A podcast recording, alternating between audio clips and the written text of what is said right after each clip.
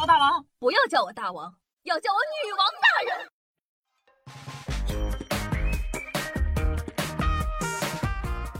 嗨，各位手前听众朋友们，大家好，欢迎收听今天的《女王又要》，我依旧是常中屁股大能生儿的笑笑小春瑶啊。那我还记得上一期呢做的是这个沙雕新闻的栏目，在沙雕新闻栏目里啊，我经常会说一些印度和牛粪之间的故事，很多人听了都大呼不可思议。当然，阿三们呢是不会让我们失望的，他们用行动跟我们讲，他们还可以更加的不可思议。在这个印度的国玛塔呢，有个村儿叫做普拉村儿，他们每年都会过一个节日，叫做泼粪节。对的，就是你想的那个粪。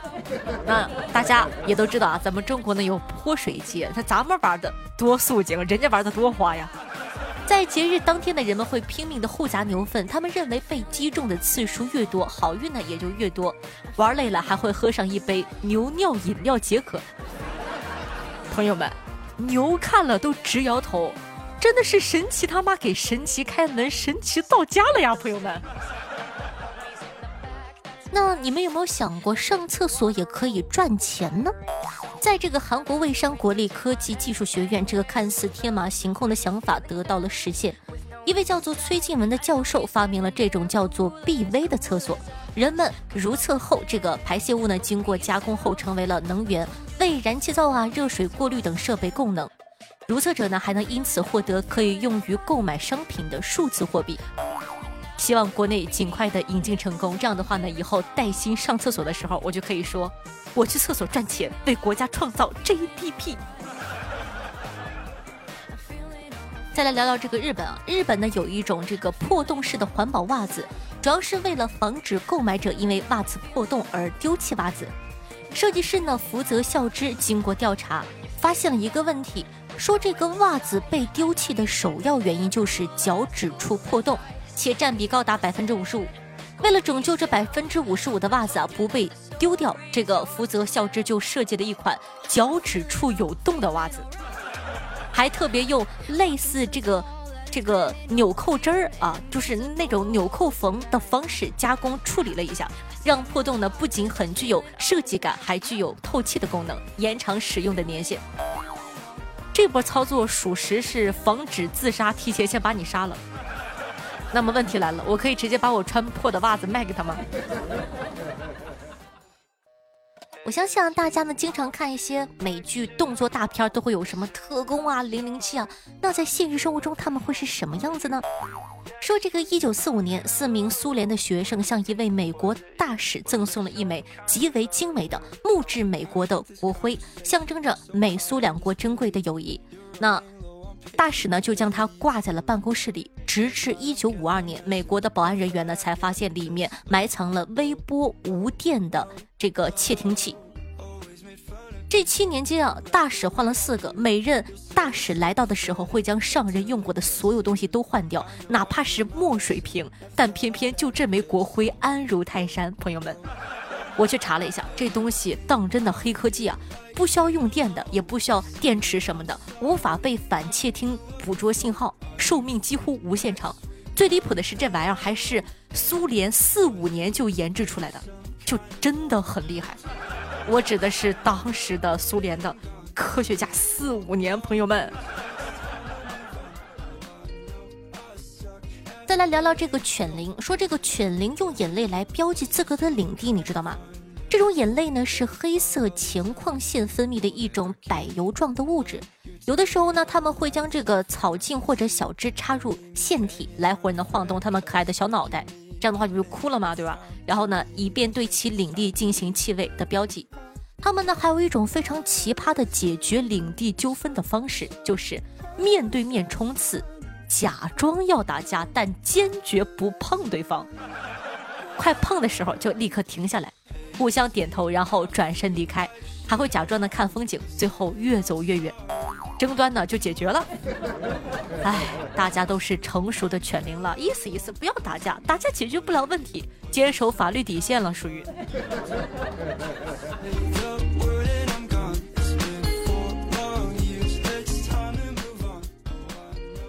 下来呢，跟大家分享一下世界上唯一一种不会飞的鹦鹉，名字叫做枭鹦鹉。是新西兰的特有种，因为太重了，最终可以长到八斤左右，且缺少了鸟类控制飞行的肌肉龙骨，飞不起来。那肖鹦鹉呢？好奇心很重，爱凑热闹，喜欢呢在夜间出没，白天啊就睡大觉了。肖鹦鹉呢，在遇到敌人或者生命受到威胁时，就会一动不动，假装你看不到的。但是呢，作用不太大啊。以前呢，遍布新西兰，现在呢，濒临灭绝了。目前呢，只生活在新西兰最南边的几个小岛上。新西兰啊每年都有保育计划，呼吁大家坐船上岛去工作。有两个职位，第一种呢是保育员，帮助鸟类啊搭窝，观测鸟类的生活；第二种呢就是厨子了，负责给岛上的其他。有人说啊，给鸟做饭吗？不，给人做饭啊。那其复育计划成功，使该物种在超过半世纪止于不足五十个个体的情况下，至二零二零年的一月，小鹦鹉的数量终于提升到了二百一十一只。讲道理，好奇心重，爱凑热闹，白天睡觉，晚上活动，这他妈要不就是我吗？传下去，夏夏的本体其实是只鹦鹉。而且是保护动物，希望大家保护我，快，铁子们保护我。说到鹦鹉，咱们再来聊聊这个猛犸肉，你知道吗？猛犸肉现在你如果有钱想吃的话，还吃得到。猛犸呢，大约在冰川时期啊就已经灭绝了，所以呢，很多这个猛犸象都被这个冰冻保存的很完整，被人类啊研究完后，很多呢还保存在冷库里。我有一朋友。然后呢，他有一个老师，刚刚好是研究古生物的。之前去西伯利亚开会，那边请客吃猛犸肉。我细细的品了品啊，你说平时那些个腊肉放一两年就不太好吃了，这放了几千年，得多柴呀！那我们现在呢，检测有没有怀孕的方法其实有很多种。那古时候的人是怎么看自己有没有怀孕呢？最早啊有文字记录的测试怀孕的方法来自古埃及，妇女呢分别在装有大麦和小麦的袋子中尿尿，若大麦发芽，预示着怀上男孩；若小麦发芽呢，预示着怀上女孩；若都未发芽，则未怀孕。直到一九六三年，研究人员呢决定尝试这种方法。在生物历史杂志上发表了一项研究中啊，他们发现了一个问题：用这个男性和未怀孕的妇女的尿液浇灌小麦和大麦，可以防止谷物发芽。在大约百分之七十的案例中，孕妇的尿液能够刺激谷物的发芽，而未怀孕女性的尿液呢则不能。显然，这个孕妇女性尿液中的大量激素有助于这个植物生长的这个激素的作用，可以促进植物的生长。但这项测试呢，并没有准确的预测孩子的性别。那按照记录检验办法，都发芽是龙凤胎吗？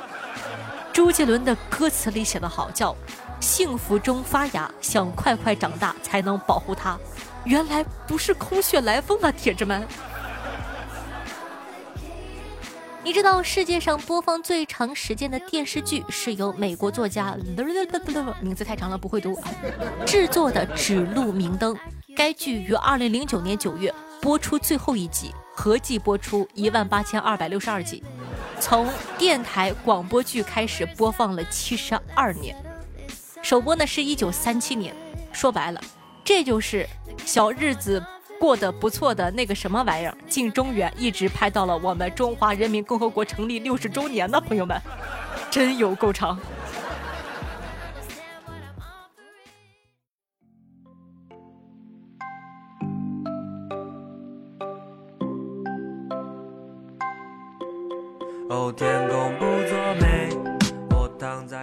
嗨，欢迎回来！您正在收听到的是《女王又要》，我是可爱的夏夏夏春瑶。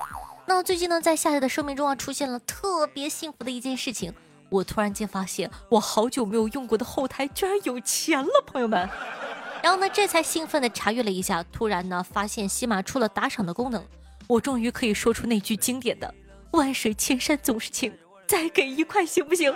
洒满人间都晒，多给一块是一块的至理名言了，朋友们。那当然呢，已经有部分聪明的小可爱发现了这个功能。那接下来就感谢一下第一期的打赏听众了。首先呢，感谢一下何先生打赏的九十九个喜点，暂居第一名，超棒！感谢小子心月下打赏的五十个喜点，是第二名。感谢我们家凯的浮生 WED 打赏的十二个喜点，是第三名。同时呢，也感谢长夜的十个喜点，古风图和麦克哥哥分别是六个喜点。听友幺九幺八三七六五五和冬雨恨晚是两个喜点。然后呢，我们可爱的作业被养的白白的噼里啪啦吼吼幺五二六三七零九四娘宝贝焦糖薯片 pzxvntd 落叶彼岸灯火和幺五九二九九三小宝贝分别打赏了一个细点，感谢大家的喜欢和支持。我的天哪！我做了这么久的女王，终于见到回头钱了，朋友们！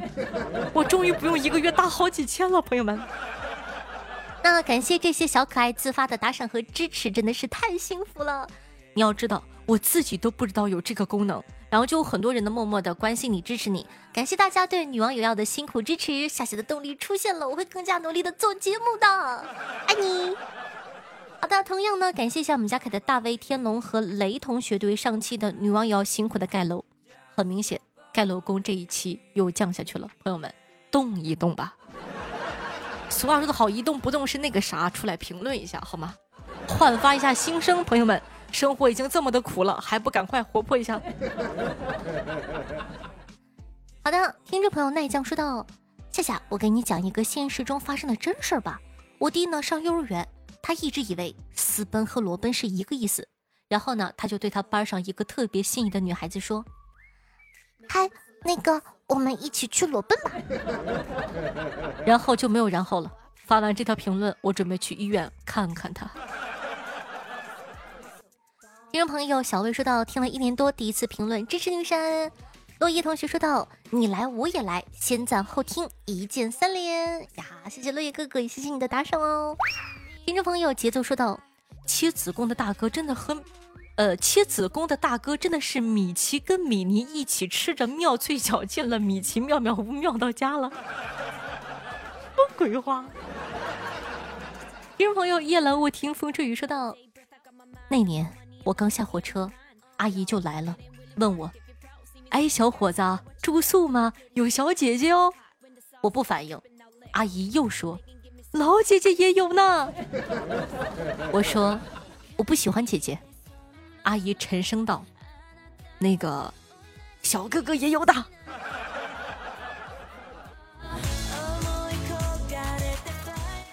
听众朋友木慈星月下说道：“认识夏夏三个月了，特别喜欢夏夏的女王有药，总是能从中学到很多有用的知识，给我无聊的学业呢增加了一些乐趣，会永远支持夏夏姐的。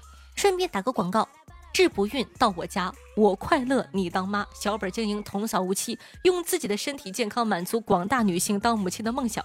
哎，感觉自己胸前的红领巾。”都在闪闪发光，可以的，这一看以后必定能成为个人才啊！胡说八道，丧心病狂。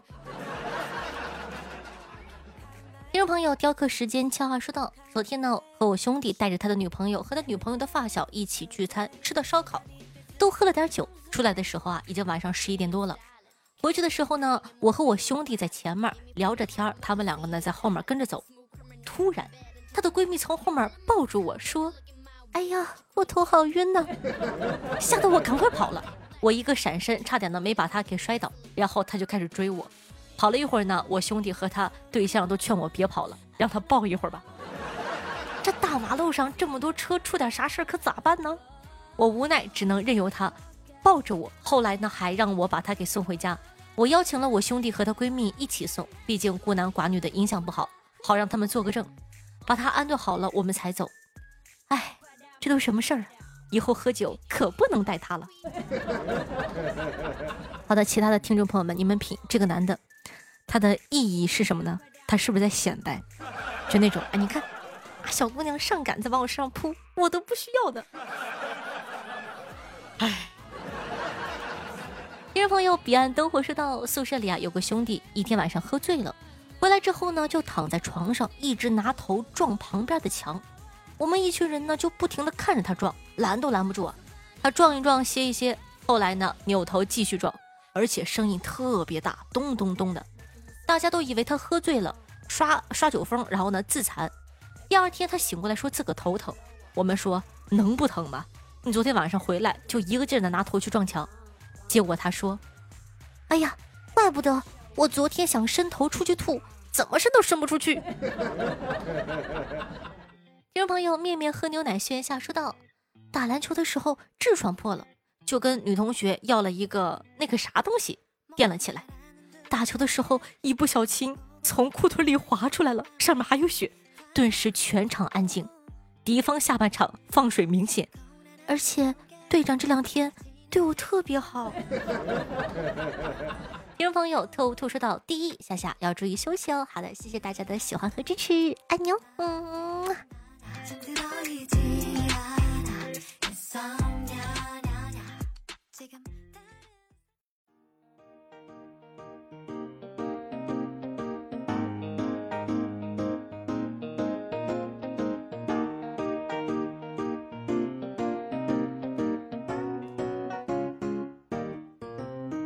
忘掉忧愁之后，能变得年轻。好听音乐，开心的心情。那这样的一首歌曲呢，算是一首老歌了，但是我发现好多人没有听过，来自费玉清的名字叫做《嘿嘿嘿》，作为本档的推荐曲目发给大家，希望你可以喜欢。那同时呢，喜欢咱们节目的宝宝也希望。可以在收听节目的同时，帮忙点击一下这个订阅按钮啊，或者说帮夏夏放到你的微博、朋友圈或者微信群里，让更多人认识夏夏啦。我的新浪微博主播夏春瑶，公众微信号夏春瑶，抖音号幺七六零八八五八，每天晚上的九点钟到凌晨的一点半，还有我的现场直播互动，期待你的光临。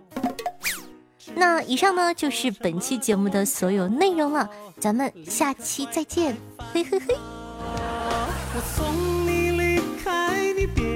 找我，好聚好散吧，就嘿嘿哎，不错。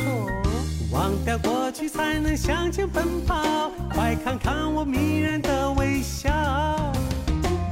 我送你离开，你追不上我，讲个冷笑话就嘿嘿哎，不错。你不开心也是于事无补，不如高高兴兴跳支舞。